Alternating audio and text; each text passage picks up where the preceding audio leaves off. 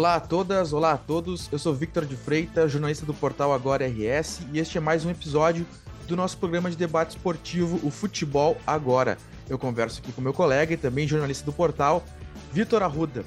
E aí, Vitor, é, pulamos uma semana o programa, muita coisa aconteceu no futebol gaúcho e agora nós temos que não temos jogo hoje, nessa terça-feira, dia 27, mas temos jogos da, dos gaúchos para projetar e uma entrevista do Renato aí que trouxe bastante informação pra gente, né? Olá a todos, olá a todas. Sim, essa no começo aí da tarde ficou agitado com as declarações do Renato. O que que tu acha?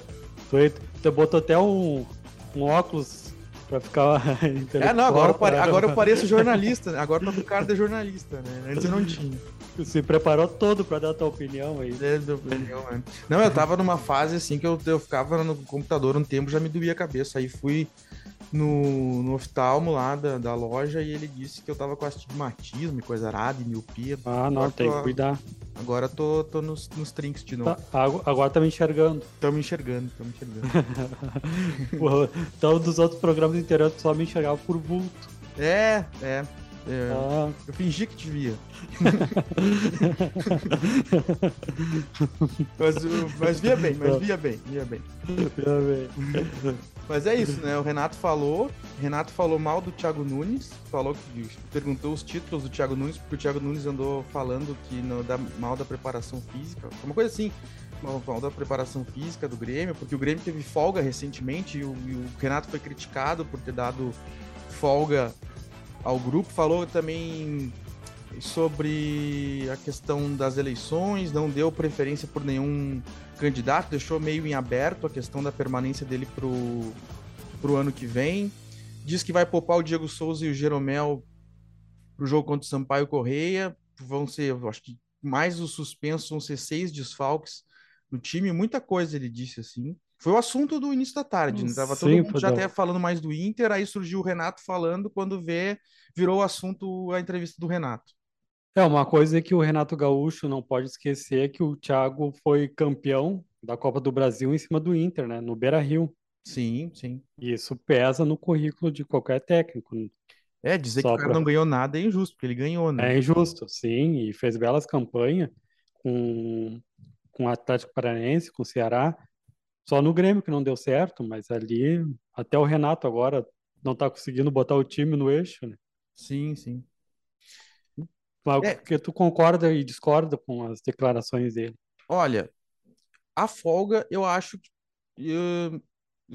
talvez ele deu, pelo que eu entendi, ele deu o sábado e o domingo de folga porque faltavam 10 dias pro, pro jogo, né? Aí parece, eu não sei se não é demais, né? Eu acho Sim. que. Mas assim, folga faz parte. O Inter, o Inter esses dias deu folga também. Não é também não dar folga, né?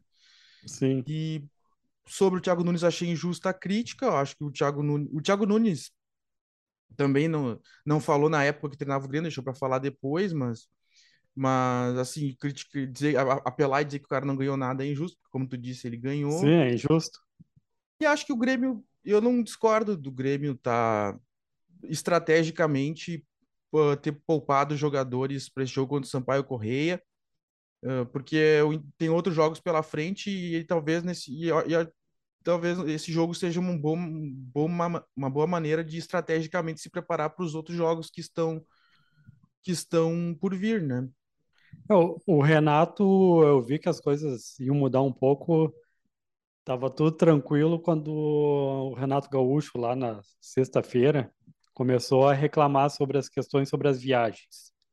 Uhum. Daí voltou seu velho Renato lá do, do Grêmio na, na Série A lá, que reclamava das viagens.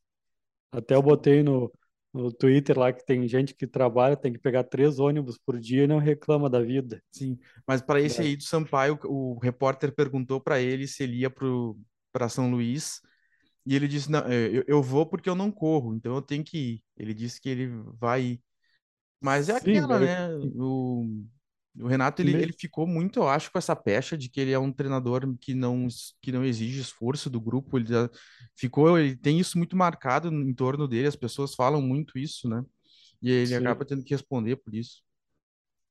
É, eu já, eu já tive, assim, tipo, professores no colégio que era assim, não era puxada a matéria, Daí, na hora ali, se não errasse o nome, tava valendo na hora da prova.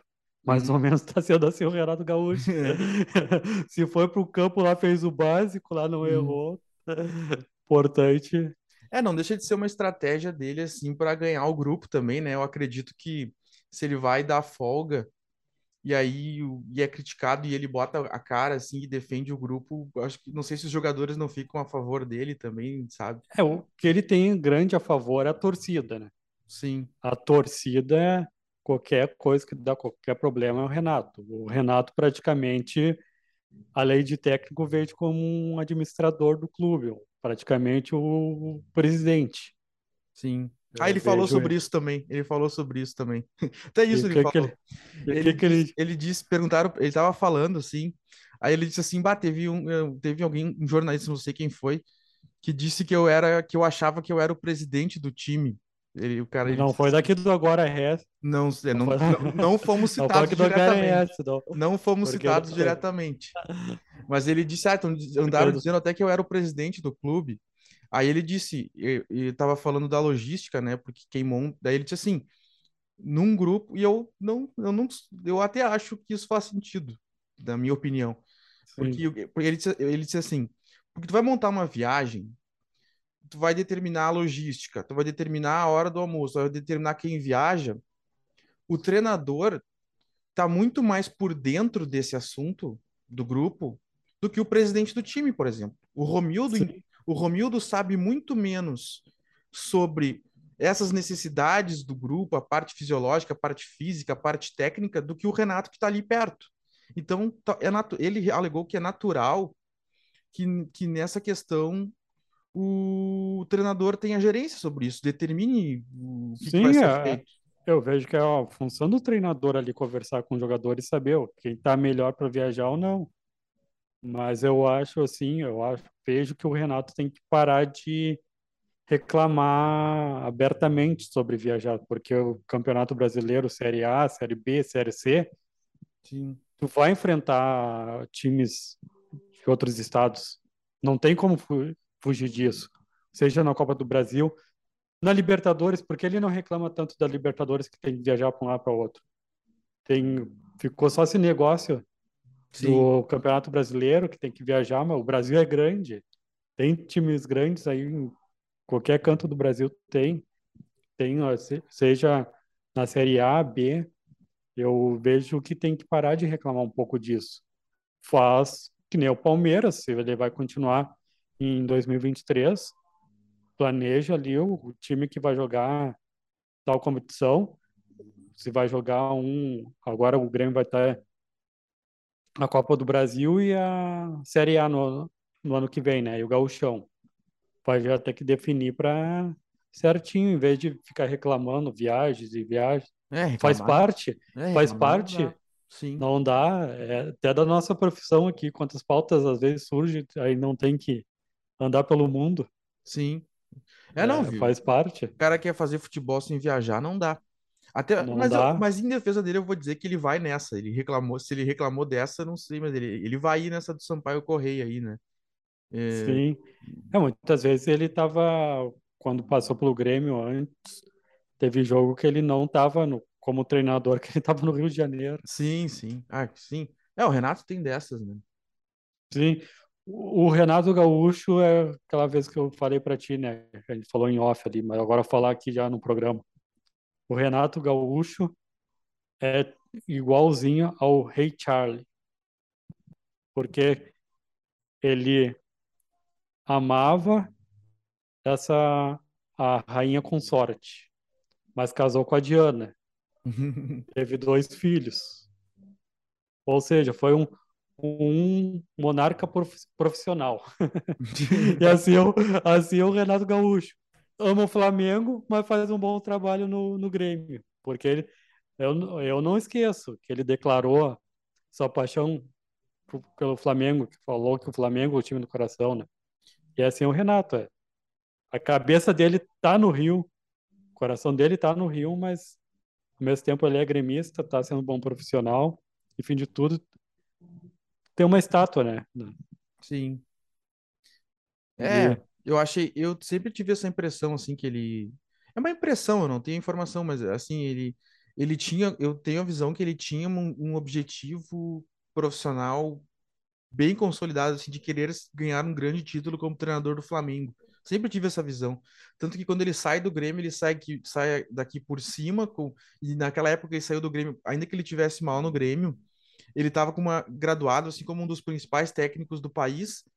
E aí quando ele, ele assume o Flamengo, era o auge ali, né? Sim. E aí e aí ele perde o título pro, pro Palmeiras, que era a grande final dele. Mas ele, ele gosta do Grêmio também, né? Não tem como. Ele só, gosta. Só, que eu acho que ele também tem um amor pelo Flamengo bem grande, assim. É, ele, como eu disse, é que ele declarou, né? Não, não é eu que estou dizendo, ele declarou em TV aberta. Tem, tem o vídeo, tem o vídeo no YouTube. tem o vídeo, ele declarando na TV aberta que é a sua paixão para o Flamengo, que era o time do, que é o time do coração dele. E tem uma coisa que eu aposto, assim, eu aposto um pastelzinho contigo. Hum. Se o Dorival Júnior sai do Flamengo e o Renato Gaúcho tem contrato até o final de dezembro e vê um convite para ele renovar com o Grêmio e um convite para ele assumir o lugar, retornar lá para o Flamengo, eu vejo que ele não vai pensar duas vezes. Vai dar um tchau Grêmio e vem meu Flamengo. Essa é, essa é bombástica, né? Essa que eu tenho a visão dele. Uhum. Eu tenho essa visão, é a visão que ele me passa, é essa daí. Não vai agora o pessoal me xingar aí, mas é a visão, não é assim uma coisa que tu observa e tu vê de fora que é, eu acho que, que sente. Eu, é, ficaria bem tentador para ele, né? Digamos que o Dorival, porque o Dorival até que tem todo um contexto, né? Porque estão falando que depois da Copa do Mundo o Tite vai sair, né? Então falando que vai ser substituto do Tite. E tem gente falando que o Dorival é uma possibilidade porque ele mudou o time do Flamengo, né? O Flamengo começou a jogar muito mais na mão do Dorival. Então ele acabou, acaba sendo cotado para a seleção também. É, o então, se o Dorival aí... vai para a seleção e o Flamengo fica precisando de técnico novo.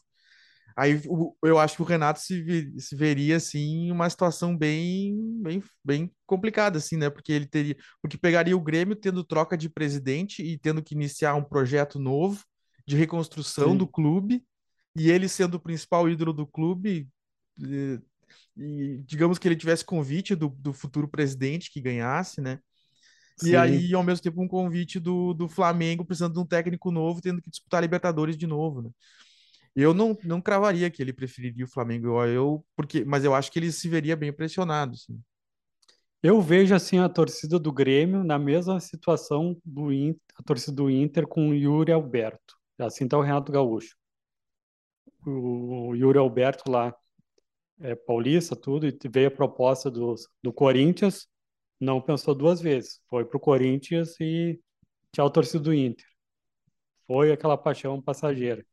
E é assim que eu vejo com o Renato. Ah, mas é que a, eu... a torcida do Grêmio gosta tudo dele, é, é um gremistão, mas o Flamengo tá ali no coração dele, não adianta. É que, cara, é que, pra, é que eu entendo a tua comparação, mas o Renato é. e, e, o Yuri são situações muito diferentes, assim, no sentido de que o, o Yuri não é para a torcida do Inter metade do que o Renato é para o Grêmio. Sim. Né? Não, mas eu só comparei assim um momento, de momento assim que, que a torcida do Inter estava fazendo para voltar, voltar, ficar. E é assim que eu vejo o Renato, assim, não tenho os pés firmes no Grêmio. O pé, o coração dele, eu repito aqui, é do Flamengo. Aliás, não tem que ser, uh, se fosse brincar aí, tinha que ser Renato Carioca, né?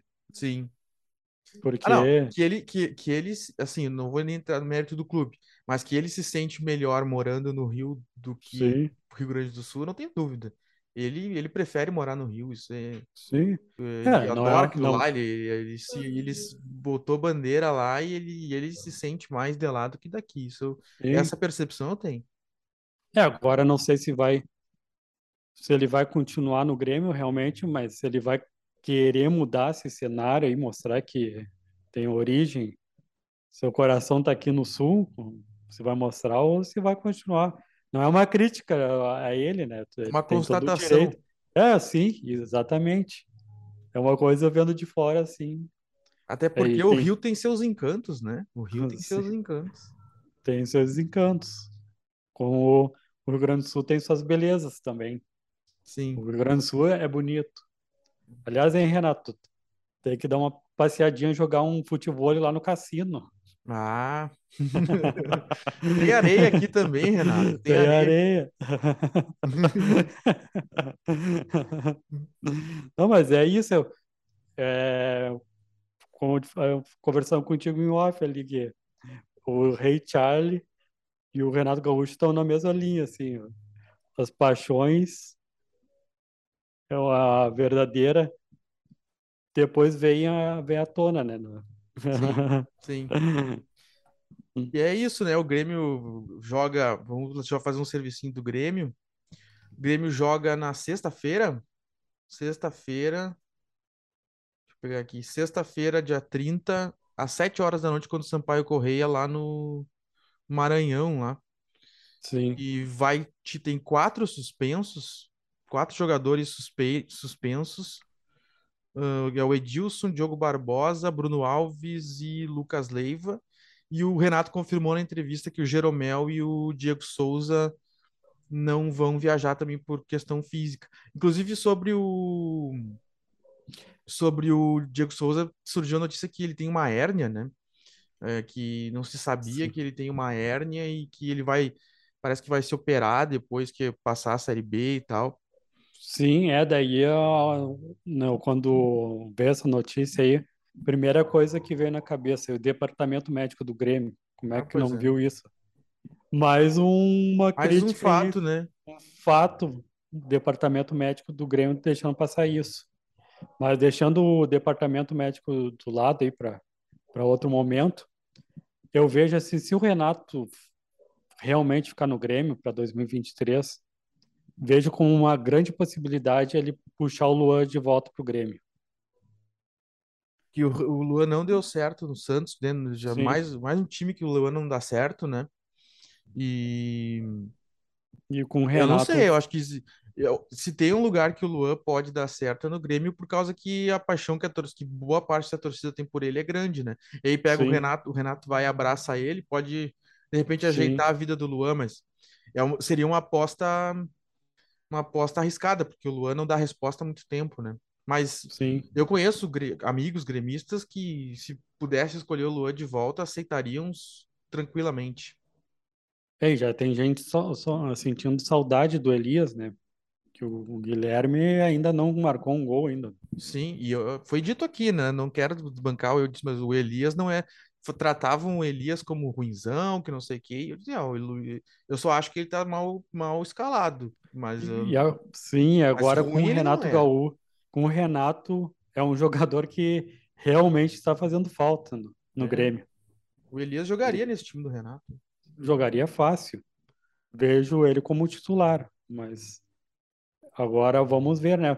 Qual, quais serão as cenas dos próximos capítulos dessa é, mas eu, eu, acredito assim que o, nesse ponto tem que ver essa questão dos mandos de campo, né, da suspensão dos, dos mandos de campo, que talvez aí conturbem um pouco a, o retorno do Grêmio uh, à Série A, mas eu, eu achei que depois desse jogo contra o esporte aí, que com goleada em casa, eu, eu, eu, eu gosto muito de pegar coisas assim, estabelecer marcos, coisas simbólicas. Para mim, esse jogo contra o esporte, que bota o Grêmio com 53 pontos lá em cima, ele marca o acesso do Grêmio. É, olha, tem que acontecer uma coisa muito louca, assim, para o Grêmio Sim. não subir para a Série A depois do jogo contra o esporte, porque o Grêmio está com uma vantagem muito boa. Ganhou do esporte, que era um dos times que estava postulando ali o G4. Então, é muito difícil que agora volte atrás e o Grêmio não suba. Por isso que eu acho que o que ganha força agora no Grêmio é a questão da eleição e da troca da gestão, já pensando em 2023. Mas... É, 2000, 2023 aí ó, vai ter a parada, o Campeonato Brasileiro vai terminar mais cedo, né, por causa da Copa do Brasil.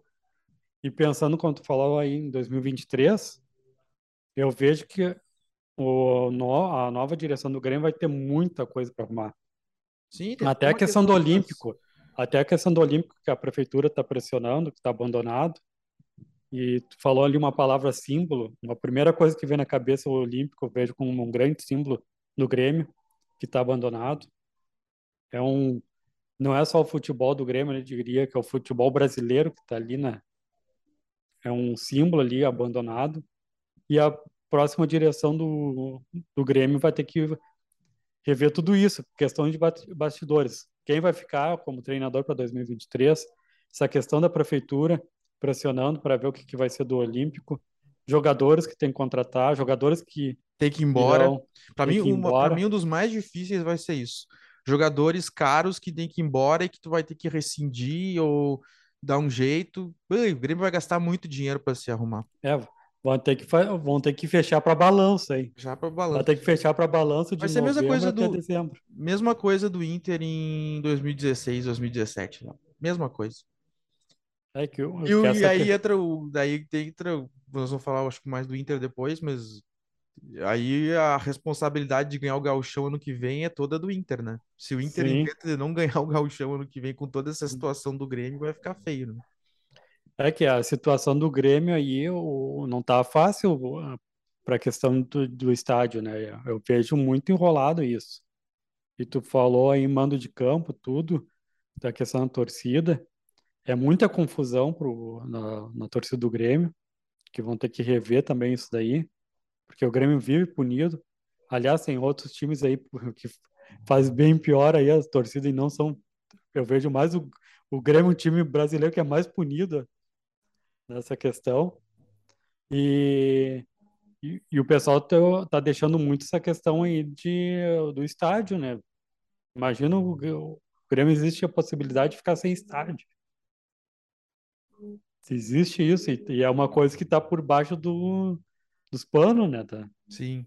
Os bancos que dá para ver aí que tá na imprensa aí que tu praticamente são os bancos, o dono da arena, né? Ah, é, desde que teve a confusão com a construtora e tal. Sim. Ficou, ficou nebuloso o negócio, né? É, e eu e um símbolo ali da, do Olímpico ali, eu, eu eu lamento bastante, assim, era um lugar ali que eu gostava de ir na, na, no Olímpico ali. Mas eu vejo assim que caso o Grêmio precise ressurgir de novo, ali o Olímpico ali reformado ia ser um, um lugar assim, tipo o River Plate, foi lá rebaixado e voltou e praticamente agora é um time imbatível. Né? Mas o Grêmio, hum, eu, eu concordo contigo assim que a aura do Olímpico até é diferente da Arena, assim, a Arena tem aquele, aquele ar meio de estádio moderno, meio frio, assim, Sim. o Olímpico tem mais alma, assim, né? Mas, mas o Grêmio se deu bem na Arena desde que foi para lá, né? O Grêmio já ganhou, o, é, o, o Grêmio na Arena tá melhor em termos de títulos que o Inter pós-reforma do Beira-Rio, né? Porque depois da reforma do Beira-Rio, o Inter não ganhou nenhum grande título no Beira-Rio. E, a, e o, o Grêmio já ganhou Sim Copa do Brasil, Libertadores, Recopa, já tem títulos na arena, já tem uma história na arena que o Inter no pós-reforma. E goleada em Grenal. Goleada em Grenal. E eu Sim. vejo assim, eu não sei como é que é a questão da logística da arena para o torcedor, eu, eu entendo pouco disso, mas. E até porque as, o torcedor vem de lugares diferentes e tal. Mas eu sinto que dentro da arena o torcedor do Grêmio se sente bem, assim. Eu, eu, não Olha... os que não, os que não vão para de organizado, que vão para brigar essas coisas. Sim. Tô dizendo o torcedor comum, assim. Eu, eu sinto o pessoal que o pessoal tem, uma, já, já tem uma afeição pela arena, assim. Eu vou te dizer que fica bem difícil para para quem é da Zona Leste, para quem é ali até perto do centro, para quem é da Zona Sul. Porque daí tem que, digamos que a pessoa que mora na Vila Nova, aí tem que pegar um ônibus descer no centro e pegar o ônibus futebol ali do lado do mercado público e ir para a arena. Antes não, antes qualquer ônibus, até aqui, o meu aqui pegava que o Alameda ou São José descia na Zenha e caminhando ali já estava no, no estádio. Praticamente isso. E agora ficou melhor para quem vem do interior. Para quem vem do, do interior, fica a arena na entrada de Porto Alegre. Aqui daí ficou fácil. Mas para quem mora na Zona Leste, Zona Sul ficou bem na contramão, ficou muito contramão. E ali para sair, hotel, quando vou trabalhar, fazer coberturas ali, em questão de segurança, o Olímpico era bem melhor. Em questão de segurança, é porque já vi vários colegas sendo assaltados ali e o pessoal correndo com equipamento para outros lados ali e não, não, não tem como ver para onde foi. Sim. Para questão de segurança, assim, logística ali, eu, eu sinto muita falta da arena, da arena do Olímpico. Sim. Do Olímpico, assim, para até questão para caminhar, assim, a tranquilidade. É, é, eu ainda, se for para perguntar para mim se era se tem que voltar, eu sou a favor ainda de voltar para o Olímpico. Ah. Não para pensar. Eu acho que lá o Olímpico teria que passar por uma reforma assim louca, né? Abismal, porque Sim, abandonar. Daí é, daí é culpa da administração do Grêmio. Como é que vai abandonar um, um patrimônio histórico? Sim. O Inter, quando tinha eucaliptos, não abandonou. Lembra que tava lá bonitinho tudo e, e foi pro Beira Rio, não abandonou até for ver aí no for ver faz pouco tempo que o, o Inter deixou de lado, que agora construíram condomínios no eucalipto. Mas o Grêmio abandonou no primeiro dia que assumiu, que botou os pés na arena. O Grêmio não, acho que não contava com tudo que aconteceu, né? De, de... Sim. É, por isso que eu falo que o, o Grêmio não é só do questão dos jogadores, é muita coisa que tá passando, o pessoal tá botando por baixo do tapete. É questão de estádio, é questão de administração. O Renato Gaúcho tá certo. Aquela vez ele falou, não é só questão do, do futebol, é muita coisa que acontece nos bastidores. Bom, e agora falamos de Grêmio, né? Demos uma boa percorrida pelo contexto e tal. E antes da gente entrar no projetar o jogo do, do Inter contra o Bragantino amanhã à noite, acho que a gente, como a gente não falou semana passada, acho legal pontuar, né, Vitor? Que foi um assunto que a gente nós falamos desde é uma marca desde o início do nosso programa aqui do, do futebol agora e eu, eu, acho que é um mérito muito teu porque tu, tu sempre tocou muito nesse assunto que era da importância do futebol feminino e dele ser uh, valorizado pela, pelas direções, de ser colocado nos estádios principais e tudo mais. E nessa final agora, Inter e Corinthians, infelizmente, não veio o título para o Inter, mas teve marco histórico, mais de, 30, mais de 36 mil pessoas no, no Beira-Rio para ver o jogo e foi acabou sendo assim e a torcida do, do Corinthians foi lá e devolveu né devolveu um acontecimento para a história do esporte no, no Brasil, assim, é, achei impressionante. Espero, né, que agora não tem como, agora, assim, nos próximos anos a tendência é que mantenha esse padrão, né? Sim, é, o, a gente, eu e a Rô caminhamos depois, após o jogo, o primeiro jogo Inter e, e Corinthians, ali em torno do Beira-Rio, era um ambiente de decisão mesmo, que fazia tempo, era famílias com churrasco, era crianças, mulheres, era um clima bom de se ver, fazia tempo que não se via em torno do Beira-Rio, que eu não dava para dizer, ah, é um futebol feminino, porque antes, antigamente, falava, ah, futebol feminino, daí via o estádio vazio, pouca gente, não, foi um, um lindo cenário em torno do Beira-Rio ali, foi bonito de ver tudo, assim, gostei. Espero que se repita tanto no Inter, no Grêmio, no Juventude também. O Juventude agora está jogando bem ó, o Campeonato Gaúcho feminino. Esse cenário aí de paz, tranquilidade, o pessoal fazendo churrasco em volta para ver o, as gurias jogarem. Sim. É, e o. E no campo, assim, o Inter foi muito bem, mas eu, eu senti assim que o Corinthians ainda parece estar num patamar um pouco maior, né? Eu achei que nos, nos, dois jogos, assim, as gurias na garra, assim, tentando equilibrar o jogo, mas eu senti o. Eu até escrevi isso nos, nos textos, assim, que eu, eu senti o Corinthians com uma imposição técnica, mais tática as... e física Sim. maior, assim. Sendo é... mais objetivas as jogadoras do Corinthians. É. Eu, eu me lembrei muito em alguns lances que a gente falava aqui que o Maurício não acreditava em jogadas. E ali, os jogadores do Inter no segundo tempo ali, a bola às vezes estava no pé do jogador do Corinthians e a, a zaga errava e e a jogadora ficava ali, ah, porque eu não fui. Uhum. E, e ali que depois o Corinthians começou a crescer no segundo tempo, vendo que os jogadores do Inter deixaram de acreditar.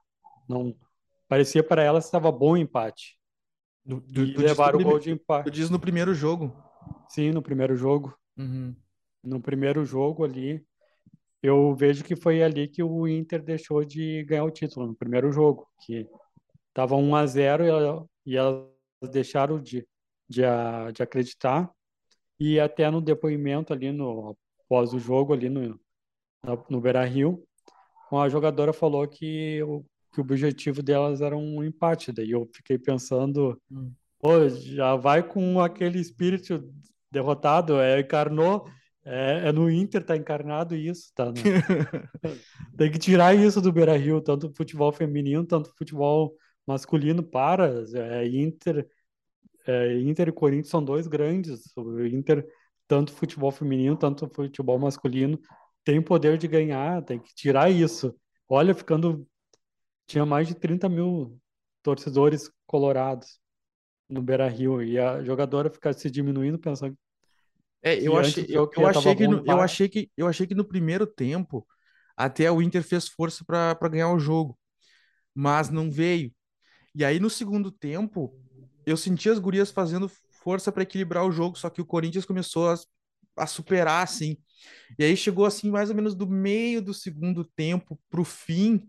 Aí sim, o, o Inter viu que ganhar ia ser muito difícil e começou a jogar pelo empate. A, a sensação que eu fiquei, ah, vamos garantir o empate, foi que eu, a sensação que eu fiquei. E no segundo tempo, aquela coisa, eu, saiu o, no segundo jogo, saiu o gol da, da Sorriso no, no começo, e aí eu, o Inter, eu não sei se o Inter não soube como administrar a vantagem, se pensou em administrar ou em fazer mais gols. Eu sei que daí o, o Corinthians veio com tudo e não o Inter não deu conta. E aí no segundo tempo o, a, o Inter não teve. Eu, eu, achei que tá, a superioridade do Corinthians falou mais alto. Eu acho que eu, eu vi desse jeito ainda. ainda acho que falta um pouco para conseguir equilibrar esses jogos assim. Eu anotei aqui, teve uma no 22 minutos do segundo tempo, aos 34 do segundo tempo e aos 41 do segundo tempo. Mesma jogada. A jogadora do lado direito, em direção indo ataque, invertia a bola do lado esquerdo e a jogadora do Inter não ia, ficava esperando. Daí veio vinha a jogadora do Corinthians com carrinho, ou sem o mesmo carrinho, teve um lance no segundo ali das minhas anotações, o segundo, que essa daí foi a 30 e poucos segundo tempo, que a jogadora vem, corta, domina no peito e sai jogando, porque a jogadora do Inter não vai na bola.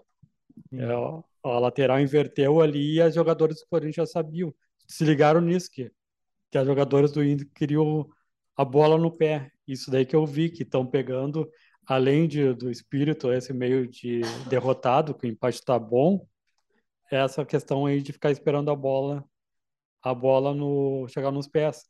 E eu vi os comentários dos torcedores colorados, das redes sociais, justamente isso.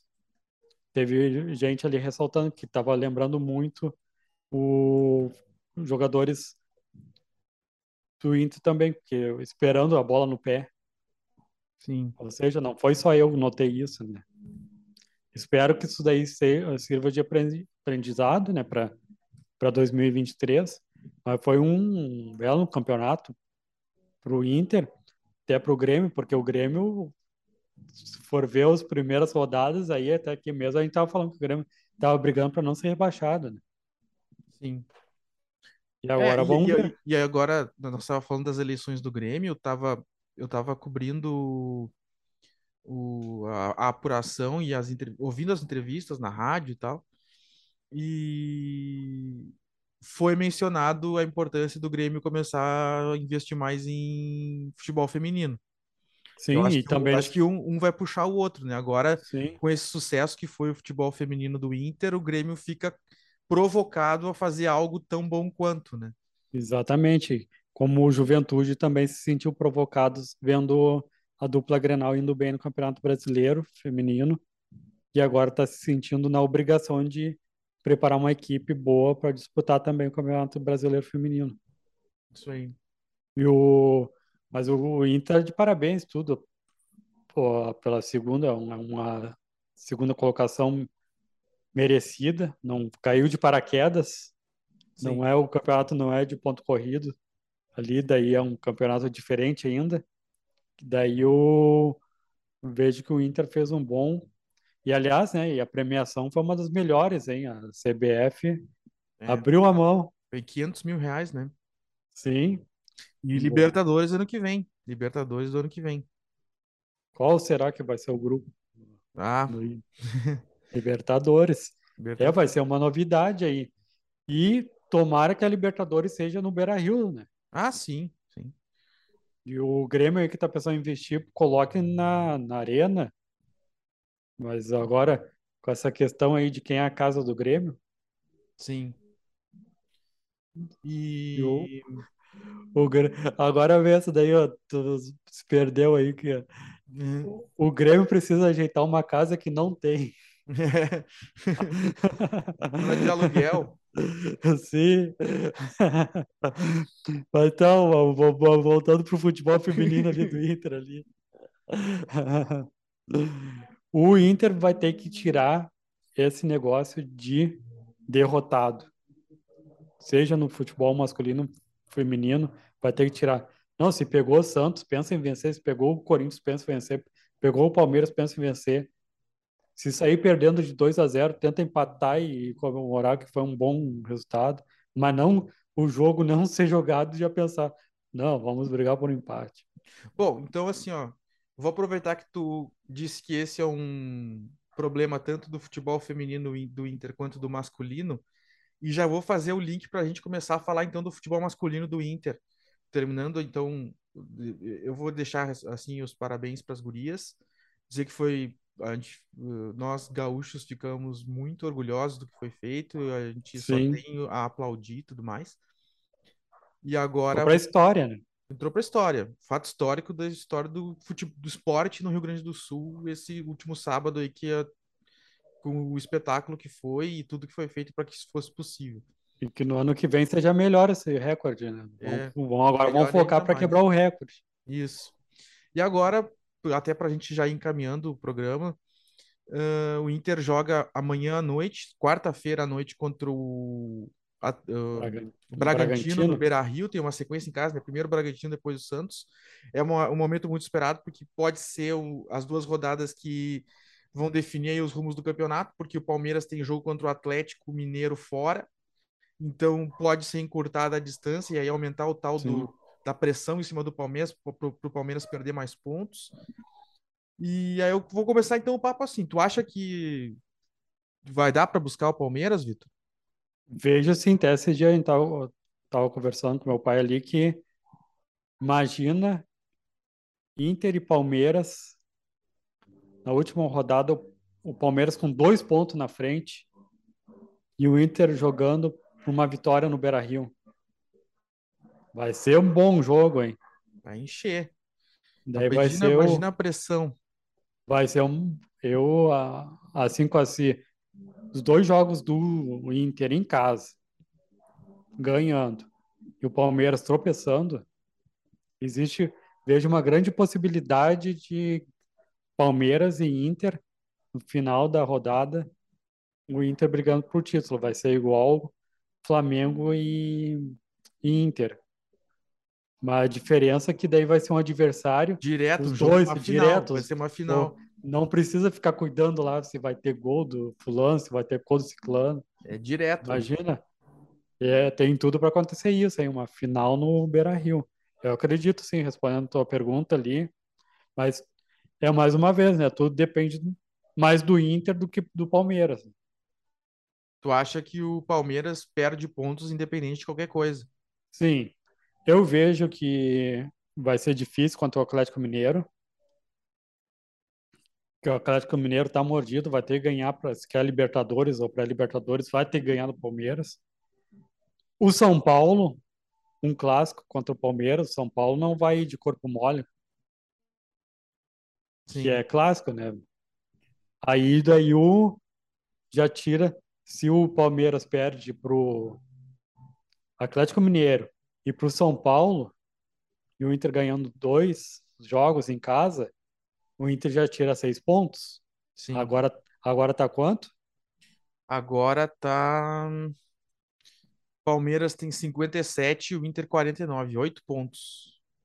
Aí, ó, daí se acontece isso, o Inter ganhando os dois jogos e o Grêmio tropeçando, o Grêmio, o Palmeiras tropeçando contra o Atlético Mineiro e contra o São Paulo, daí última rodada pode ocorrer essa diferença de dois pontos. Sim. O que eu fico pensando, né? Olha, olha, o Inter é, é vice-líder, tá rendendo bem.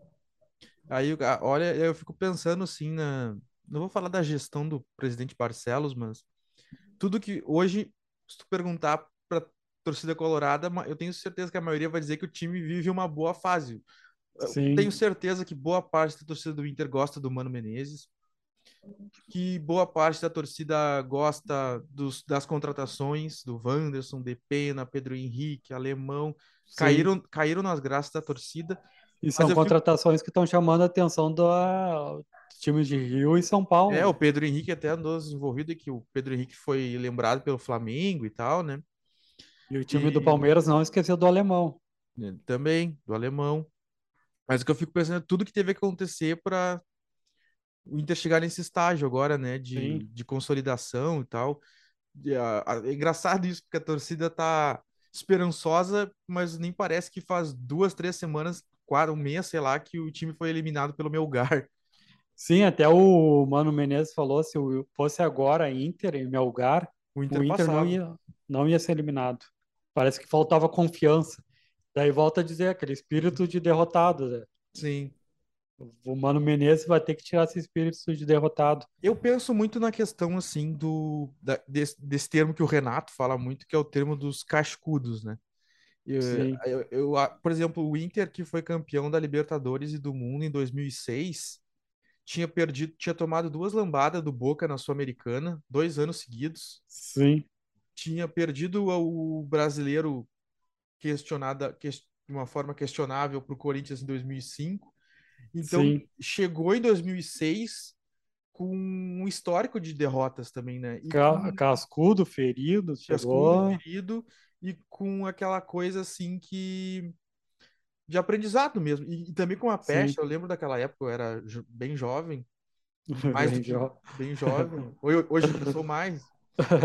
Eu era bem jovem e eu lembro assim que a, a, a gente que vivia o, a realidade, a gente tinha uma visão que que era uma coisa muito distante o Inter ganhar uma Libertadores. Parecia uma coisa Sim. que não era real, assim, porque parecia que nunca ia acontecer. Sim. E, e aconteceu, sabe? Às vezes, é, que nem, por exemplo, quando o Grêmio ganhou essa Libertadores de 2017, o Marcelo Groi, por exemplo, era um jogador que tinha fama de derrotado. Tinha, tinha gente na torcida do Grêmio que não gostava dele porque dizia que ele não chamava título. E aí ele foi, chegou na Libertadores, fez aquela defesaça lá contra o Guayaquil lá e foi um dos heróis do título. Sim, então, até o Lucas Weibo conseguiu lá aquela defesa, tirou a foto daquela defesa lá que hum, virou quadro, né? Sim, sim. E aí, às, às vezes, as pessoas, é um, é um discurso motivacional, mas às vezes parece que as pessoas só precisam de uma oportunidade para mostrar sim. seu valor, sabe? E... É, o, é isso. O, sim, tu falou bonito aí, agora, profundamente. Agora o pensamento foi além do futebol. Né? É, as pessoas merecem mesmo oportunidade. Daí o Tinga fala muito que o time foi muito ferido uhum. para 2006. Né? Foi bastante ferido, assim. Porque aquele fato de 2005 ele mexeu com, com poderia ter deixado o elenco desanimado e poderia ter corrido o risco até de cair para a segunda divisão, né? Perder um título em 2005 e desanimar para 2006. Mas não, o Tinga falou que eles foram feridos, mas pensando, né? E, e agora que venha ligando aí, ligar o Inter no pós esse Beira Rio novo é um time derrotado. Não ganhou mais nada não ganha mais nada. Agora é o momento. Agora é o momento de, de, de recuperar essa imagem e essa autoestima dentro do Beira-Rio. E, e ainda estou confiante nessa possibilidade de ter Inter e Palmeiras brigando lá dois pontos. Sim. Bom, vou, então vamos dar uma passada pro. Dar uma... Eu tava pensando aqui, o último título do Gauchão foi o Grenal, né? Foi 2016, eu acho. 2017 já foi do Grêmio. 2016 foi aquele do. Era com do Valdívia. Argel, do Argel, aquele. Não, 2000, teve 2015, foi o do Aguirre. E 2016 foi com o Argel, campeão gaúcho, eu acho, se eu não me engano. Aí, e aí um... depois o time entra no brasileiro, começa até mais ou menos bem, mas depois decai e é rebaixado. É que eu, eu trabalhei numa da final que o Inter foi campeão, tinha o Valdívia e o Luke, Mark Luke. Você lembra do Mark Luke? Eu acho que é 2015 isso aí. Daí eu entrevistei o Mark Luke, daí eu perguntei para o que, que tu achou dessa final terminar um clássico Grenal. Daí ele me disse hum. que ele não conhecia o clássico Grenal até chegar a Porto Alegre. Sim. Que ele não sabia. Ele não, não sabia desse clássico, não sabia que tinha campeonatos estaduais aqui no Brasil. Uhum. Daí eu, aí que eu fiquei pensando, tá, mas a direção do Inter pega esses caras da onde, que não conhece a história, do, não sabe, não conhece o clássico Grenal, não conhece que tem campeonatos estaduais. Sim. É, isso daí eu vou guardar para sempre. É, eu acho que no mínimo isso aí, tu tem que brifar o jogador, né? Tem que chegar e dizer, ó, oh, tu tá vindo para que, que o Fernando Carvalho, ele sempre conta de quando ele vai entrevistar, foi viajar para contratar o Fernandão, viajar para contratar o D'Alessandro, uma coisa que tem que falar com o jogador, que tu tem projeto para ele, tu tem que explicar o que é o Grenal, tu tem que dizer para ele a importância, o peso. E eu acho que é uma coisa que, pelo que a gente ouve das entrevistas, assim, dos jogadores, eu vejo que o clássico ele é singular mesmo, assim, as pessoas de fora do estado só entendem o que é assim quando pisam aqui e veem a atmosfera percebem Sim. o que, que é o jogo, assim, a rivalidade entre Inter e Grêmio, assim. Por mais que tu explique, a pessoa, sabe? Eu lembro que o Guinha Azul dizia que o Grenal era, não sei se foi, não foi uma demagogia dele, mas perguntaram para ele uma vez que se qual, que, que, sobre o clássico maior, qual clássico era maior, ele disse que o Grenal era mais rivalidade que Boca e River. E é o, o, no ano do 2017, quando o Grêmio jogou a, Libertadores, hum. daí a gente tava procurando um lugar lá para ver, ah, não não achei lugar nenhum para ver. E, e, sabe o que, que era o curioso lá? Hum. Que clássico Grenal eles acompanham. Sim. Clássico Grenal eles param para ver o, o clássico Grenal lá na Inglaterra. E a final da Libertadores não chamou atenção tanto do uhum. Grêmio jogando. O pessoal tava no bar, tudo, mas ignoraram o jogo. Mas clássico Grenal é para todo mundo para ver. Claro. Aí é, achei curioso. Eu, acho que o clássico tem uma grife, o Grenal tem uma grife própria, assim. Sim, tem um. É, é diferente. E essa questão de cascudo aí, o, o Inter tem um monte de jogadores aí que pode se tornar cascudo e disputar Libertadores bem no ano que vem, né? Sim. O próprio Pedro Henrique, o, pop, o Depena, o Alan Patrick. O, Alan Patrick, o Edenilson não, não sei se vai, se fica, mas o Mano Menezes aí já deu uma letra que, que para ele mesmo fica melhor já sair do Inter, né? Sim. É, tá é se desenhando e eu acho que o Edenilson vai embora, eu acho. Tipo, é, o Mano Menezes tá aos poucos reformulando ali o vestiário. Né? Já tá ficando bem claro quem ele tá colocando para jogar, quem não tá. Quem o não próprio tá Tyson colocando. também, né? O Tyson. Próprio Tyson. Já dá para ver ali. Eu, eu vejo que uma das pulgas atrás da orelha é a questão do, do goleiro, mas o Mano Menezes gosta muito do Daniel. Sim. É, agora amanhã joga o Kehler, né? Amanhã joga o Kehler por causa do problema no olho do Daniel. Mas para quem, quem tem a expectativa de tirar o Daniel, aí vai ser uma oportunidade. Mas, é, mas eu acho que, sabe, na moral, eu acho que tem muito pouca diferença técnica entre o Kehler e o Daniel. Eu acho que eles pois são é. jogo. Eu tenho, tenho a impressão que eles meio que se equivalem, assim, e, e quem jogar, não, não sei se tem muita diferença. É, se tem, é Não sei se dá para dizer assim, bah, esse aqui é muito melhor que esse aqui. Não, não vejo isso. Sinceramente. É. A única coisa que incomoda o torcedor colorado é na questão do pênalti, quando a bola é para um lado, o goleiro para o outro. Né? Ah, sim. Isso daí. E a, e a questão daquela bola cruzada, o jogador cabeceia e o goleiro não, não pula, não sai, né? não tem a sair de soco. Isso daí são coisas que estão irritando sim. o torcedor Inter. Tu acha eu que o Inter acredito... tem que trazer um goleiro para o ano que vem? Já, tipo, se eu já te perguntei isso, na verdade. já devo ter te perguntado se tu acha que o Inter. Não, tu me perguntou se o Inter tinha que trocar o. botar o Kehler. Sim. Eu. Eu apostaria no Kehler ainda. Uhum. Porque eu vejo que lançamento, o Inter jogou jogos fora, que aquela bola cruzada, ele vai na bola. Ele tenta sair de soco, tirar ou segurar firme. E coisas que o Daniel não, não faz, sabe? Aquela questão lá do. Me lembro muito do Klemer, quando o Inter garantiu o resultado e a bola vinha cruzada nos últimos minutos finais lá. E o Klemer dava aqueles. Parecia um gato, pulava e se atirava no chão ali. Ah, mas, mas, o, é. o mas o Klemer tem uma coisa. Hum. Opinião minha.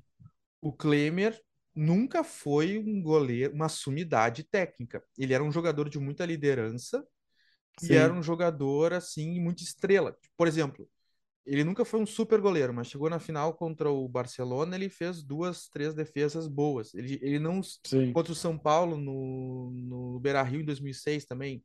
Quando teve que aparecer, ele apareceu.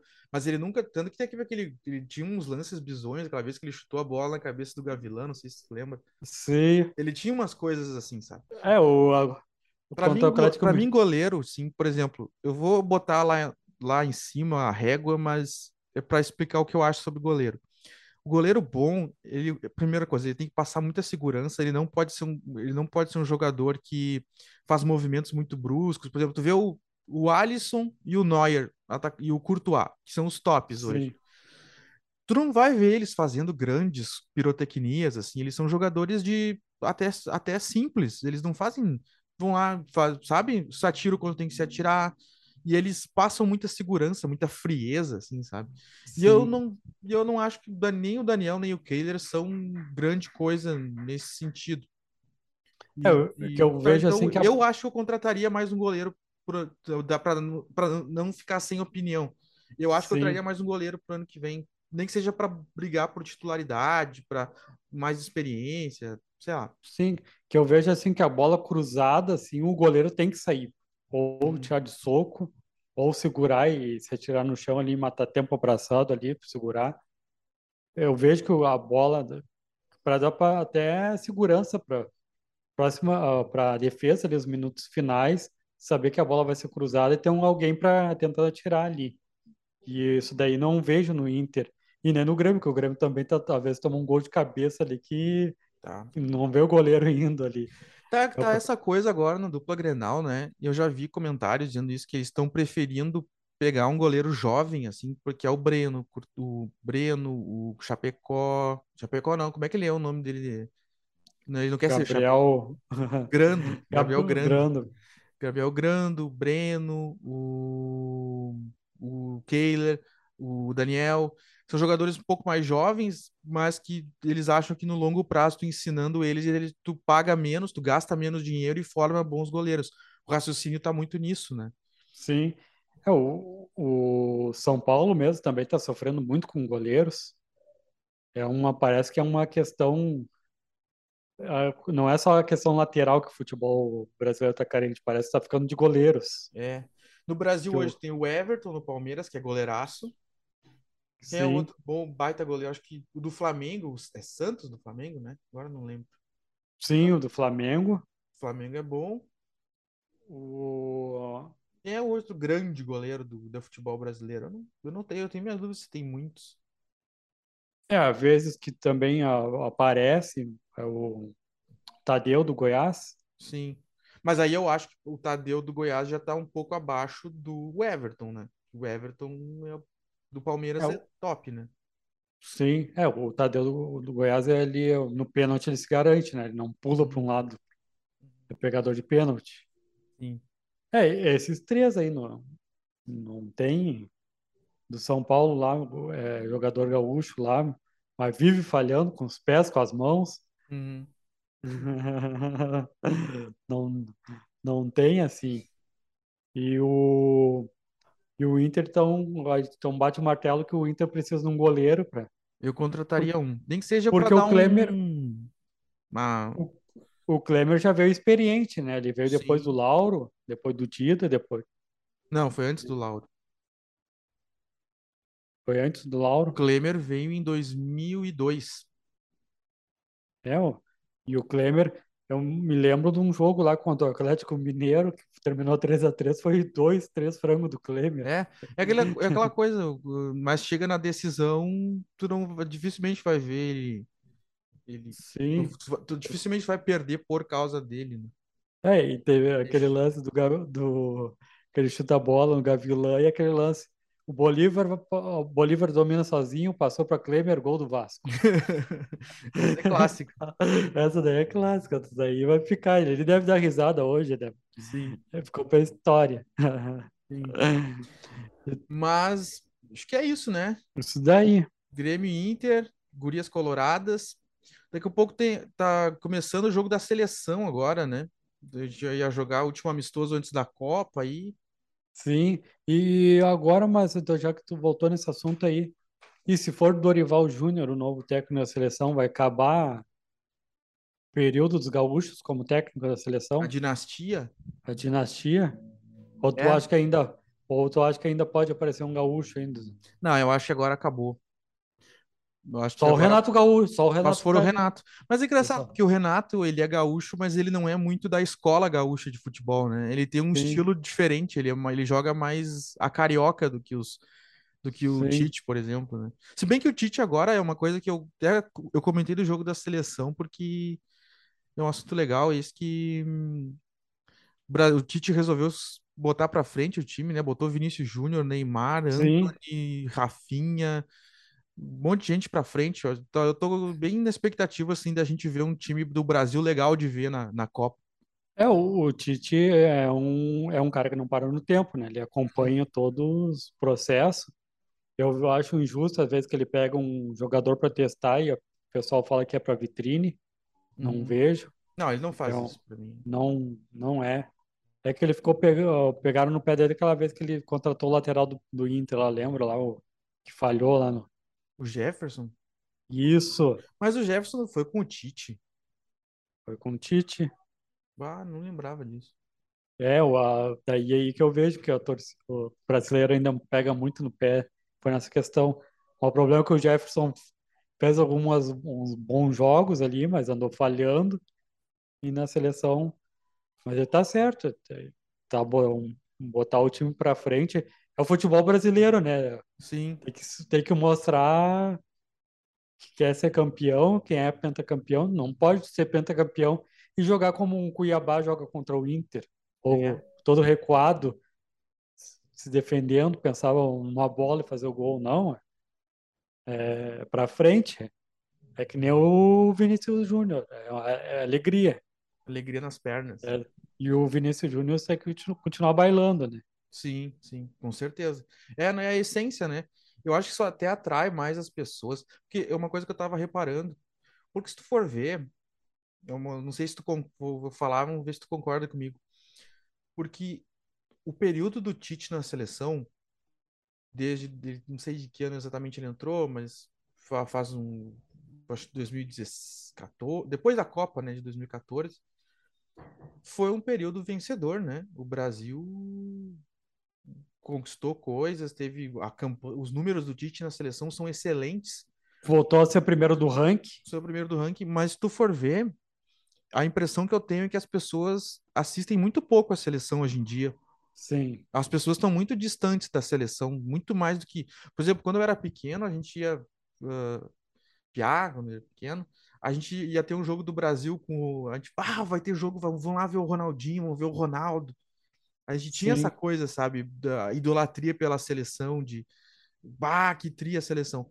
Hoje em dia eu sinto as pessoas mais distantes. E eu acho que, É. eu acho que isso é uma coisa, assim. Muito da, da, da falta de identificação, de empatia, sabe? Assim, de e eu acho que esse, esse, movimento do Tite tem muito a ver com isso, assim, de botar time para frente, para com estilo brasileiro, assim, para as pessoas olharem assim e se identificarem, é, sabe? Agora, assim, dos, digamos, um mês para cá, agora eu escuto. Ah, vamos ver o jogo do Brasil, Vinícius e Neymar. É. Já é, já é alguma coisa. Agora, antes não, não tinha. Até o Neymar, o cara demorava um pouco para lembrar que estava na seleção. Sim. Agora é, é mais ou menos aquele Bebeto Romário, né? O Rivaldo e Ronaldo, agora já tem Neymar e Vinícius Júnior.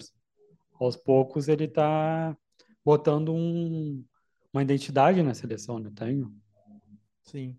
Não tá um, uma coisa, como tu disse, o pessoal desapegou da seleção. Antes, o, me lembro antigamente, quando era amistoso, o pessoal já sabia a escalação, meio de cor, e uhum. parava tudo para ver, né? E agora, poucos.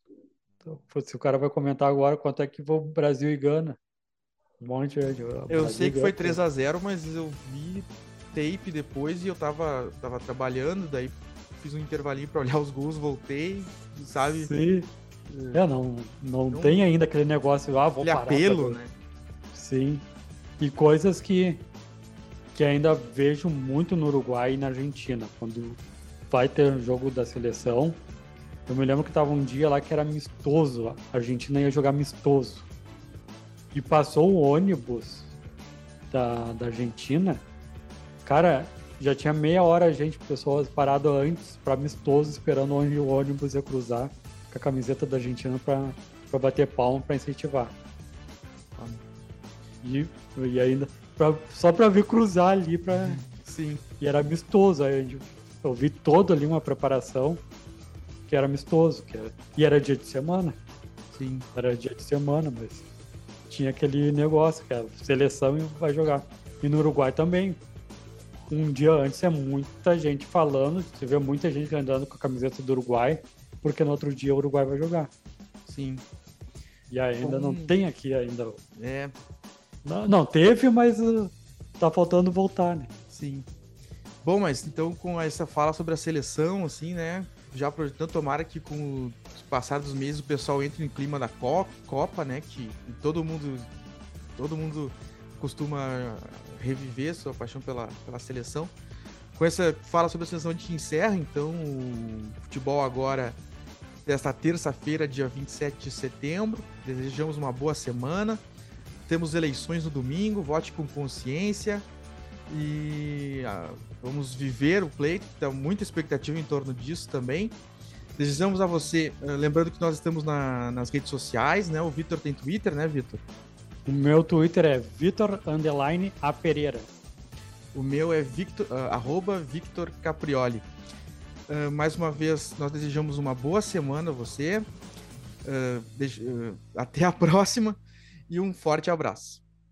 Até mais, pessoal. Um abraço.